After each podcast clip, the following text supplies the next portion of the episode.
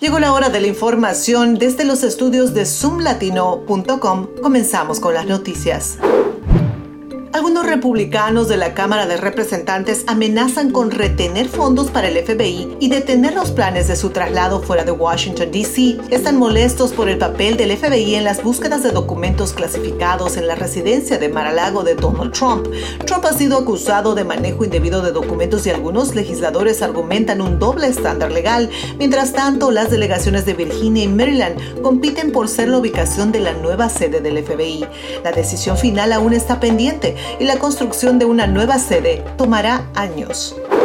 La Guardia Costera de Estados Unidos ha intensificado la búsqueda de un submarino turístico desaparecido en su camino hacia los restos del Titanic en el Atlántico Norte. El submarino perdió contacto con un barco de investigación canadiense y se está utilizando todos los recursos disponibles para localizarlo y rescatar a su tripulación de cinco personas.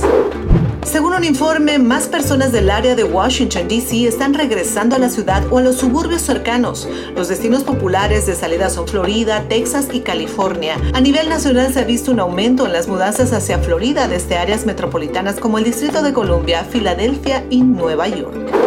Y esas fueron algunas de las noticias más relevantes del momento. Si usted quiere estar mejor informado, visite nuestra página zoomlatino.com. Soy Silvana Quiroz. Hasta la próxima.